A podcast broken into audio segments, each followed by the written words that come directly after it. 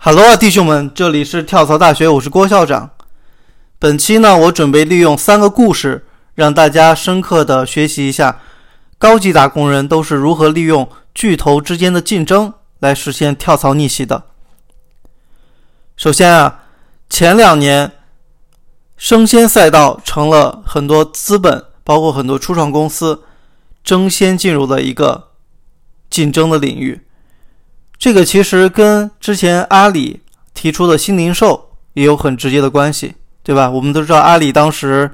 主打的所谓这个线上加加线下的这种模式，以盒马生鲜作为主要的一个新零售品牌。所以阿里打响了新零售第一枪之后呢，也带领了一批初创公司和一些头部的巨头，纷纷的纷纷都加入了这个生鲜电商。抢人、抢钱、抢地盘的这样一个战争的格局，这样的场景啊，似乎已经成了创投圈一种周期性的规律。从曾经的这个团购大战和这个外卖平台的各种疯狂补贴，再到出行市场各种这种打车软件的抢人、抢司机啊，还有之前的这个共享单车的这家大战，这些一场场战争呢，都。表明了巨头对于流量入口的一个极度的渴求，而最近呢，生鲜又成了大家统一瞄准的一个战场。那到底是为什么会瞄准了生鲜这个赛道呢？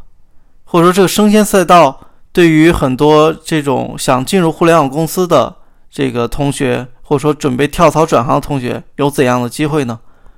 ？OK，那我们下面就通过三个故事。来好好讲一讲。本期话题呢，其实我主要想让大家理解一个核心的思想，就是说，巨头打架，我们作为打工人是一个能够实现跳槽逆袭这样的一个机会。本质是因为大量的资本涌入这些战争战场之后，那么必然就会引起很多这种招兵买马、大肆扩张的。这样一个竞争格局，那么作为打工人，如果你能很好抓住这样一个机会，我觉得大概率你是能得到一个很好的提升的。就是不知道大家有没有发现，最近的几次巨头之间战争总是发生在本地服务的这个赛道，比如说对吧，生鲜类的，比如说一些社区服务，还比如说这种像快递啊等等。还有一些同城配送的业务，这是否也预示着线上的机会开始越来越少，线上流量开始越来越贵，而线下呢，即将成为下一个大家都会争先恐后的一个流量入口？新的流量呢，其实就代表着新的规则和新的机会。所以，作为一个打工人，你需要具备足够强的洞察能力，极强的敏感度，随时关注着整个资本和流量的。一个变化，这个变化趋势，如果你能发现越早，也就能越早为自己的打工之路早做打算、早做铺垫，啊，也能更快的实现人生的跃迁。第一个故事呢，我想讲一讲，是一个从月薪六千到年薪六十万的啊这样一个故事。这个故事呢，来自于校长我最早当时大学毕业的第一份实习。是在我们老家当地的美团，所以这个故事呢就要回到二零一三年，当时呢整个团购市场还在经历着三年的战争之后，活下来的呢也就不到十几家公司了。头部的两家某团和大众分别都采用着不同的战略，一家呢是用一种农村包围城市的战略，一家呢则是专注于做一线城市。一线城市的市场，某团呢其实就是美团，对吧？美团当时其实没有跟大众去抢占北京啊、上海啊这种一线城市，而更多是从三四线啊、四五线城市开始做起。在我印象中，当时我上大学的那个城市，好像最知名的是一个叫窝窝团的啊，当时它确实也是属于在整个团购市场。排名前五名的，但后来也是慢慢就死掉了。所以，由于团购网站的本质还是一个信息撮合平台，只要有优质的商家的资源，就能够在当地市场占领一席之地。所以，对于团购网站来说，品牌大客户资源的抢夺就成了决定大家生死的关键一战。本次故事的主人公呢，刚才说了，就是我实习单位的一个领导，八九年人，专科毕业，之前呢卖过房子，也卖过汽车，算是见过世面、能说会道那种人。那年呢，校长我刚好大三，准备利用暑假实习一下，便去了老家当地的这个美团。当时呢，这个领导他姓马，我们就叫他老马，是。城市经理的这样一个 title，负责着河南省三个直辖市的市场，年薪六十万。老马是二零一一年加入的美团，而在这之前呢，他是在一家软件公司做销售，主要是给餐饮、酒店、KTV 这种商家提供会员管理系统的，也就是我们常说这种啊 SaaS 的软件服务。短短一年时间呢，老马就拿下了郑州十几个连锁品牌的商家。但是这种会员管理系统每年的费用也就几千元年费，而且呢，老马作为销售，他们公司当时的规定就是说，每签下一个用户，每签下一个客户，他只能享受当年第一年的年费的一定比例的提成。所以老马就需要持续的去挖掘新的客户，才能维持收入。当时老马底薪呢是两千五，每个月的销售提成平均有四千多块，而且每个月必须要签约足够多的新的商家啊，才能够保证这个收入水平。但是当整个郑州市市场被他都洗了一遍完之后，也就离职了。提前预判到这个情况，老马呢果断就准备跳槽。但是由于手握这么多优质商家，他也犹豫，到底应该去团购网呢，还是再找一个类似于这种啊餐饮企业的软件服务的公司？由于当时团购网站的广告铺天盖地，而真正入驻这些团购平台的商户，其实还都是一些小商小小的品牌的商户。由于团购网站逻辑其实是通过平台的流量给线下商户推广引流。但是商户需要给平台消费者一定的优惠折扣，而这个折扣呢，一般都是七折、六折，甚至更低。本质就是通过牺牲商家的利润来换取流量，这么个打法。所以，基本上愿意与团购网站合作的，都是生意不太好的或刚开业不久的、缺少品牌这种小商家。而那些真正拥有品牌大客户、大商家，生意本来就不错。根本没必要通过这种团购网站来导流，更别说还让人家去用这么低的折扣来引流了。所以这个问题也是当时整个团购市场、团购网站都难以逾越的一个门槛。所以互联网平台你会发现它就是这样：每当出现一个新的模式的时候，大家还都处于一种观望的状态，所以只能从一些中小企业、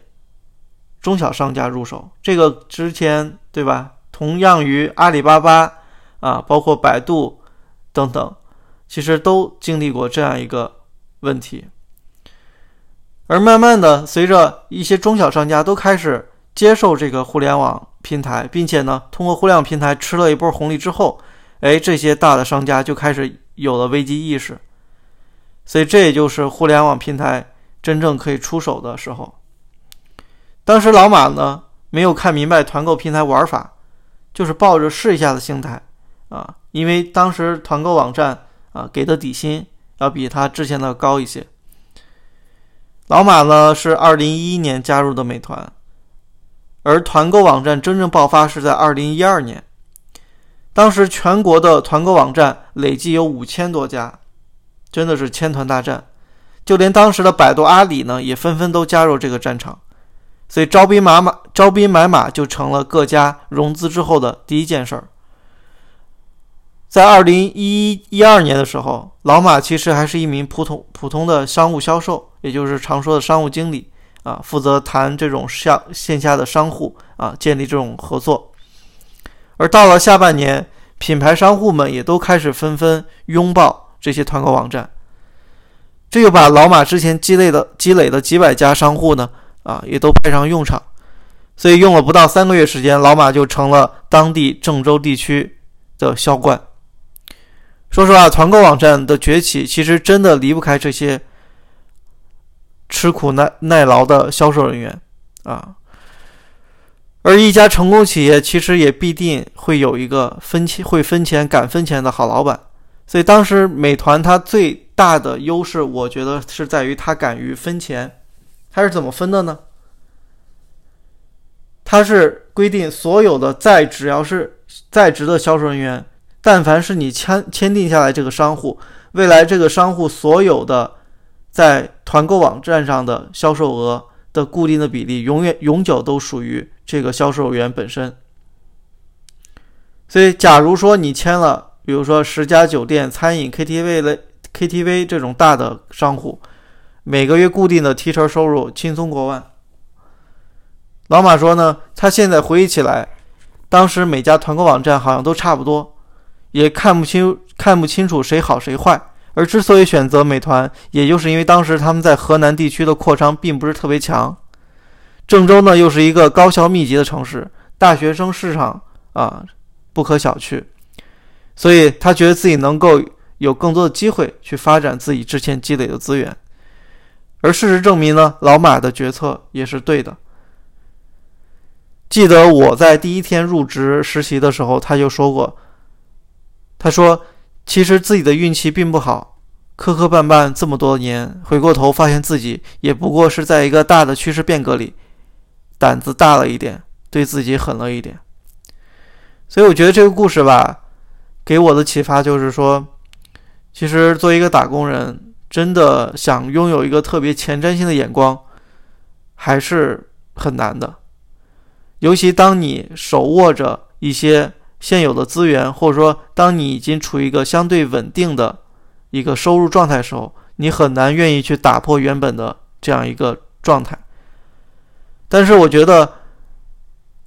老马他好在于，就是他能看到这个美团和其他网站的背后的一些在分配利益上机制上是有差别的，而这点呢，也是决定着他加入美团的一个根本的原因。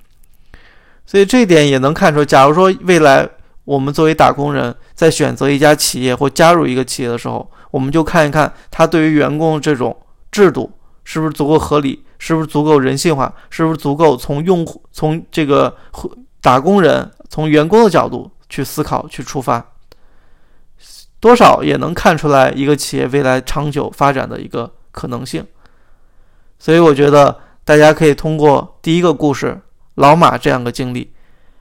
看一看你现在所处的行业，或者说你最近在观察的一些行业，有没有存在这样变革的可能性？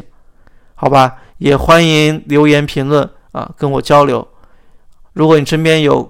对这个这些跳槽相关感兴趣的朋友，也欢迎转发给他。OK，也欢迎大家关注我的微信公众号“跳槽大学”，有更多精彩内容、原创文章。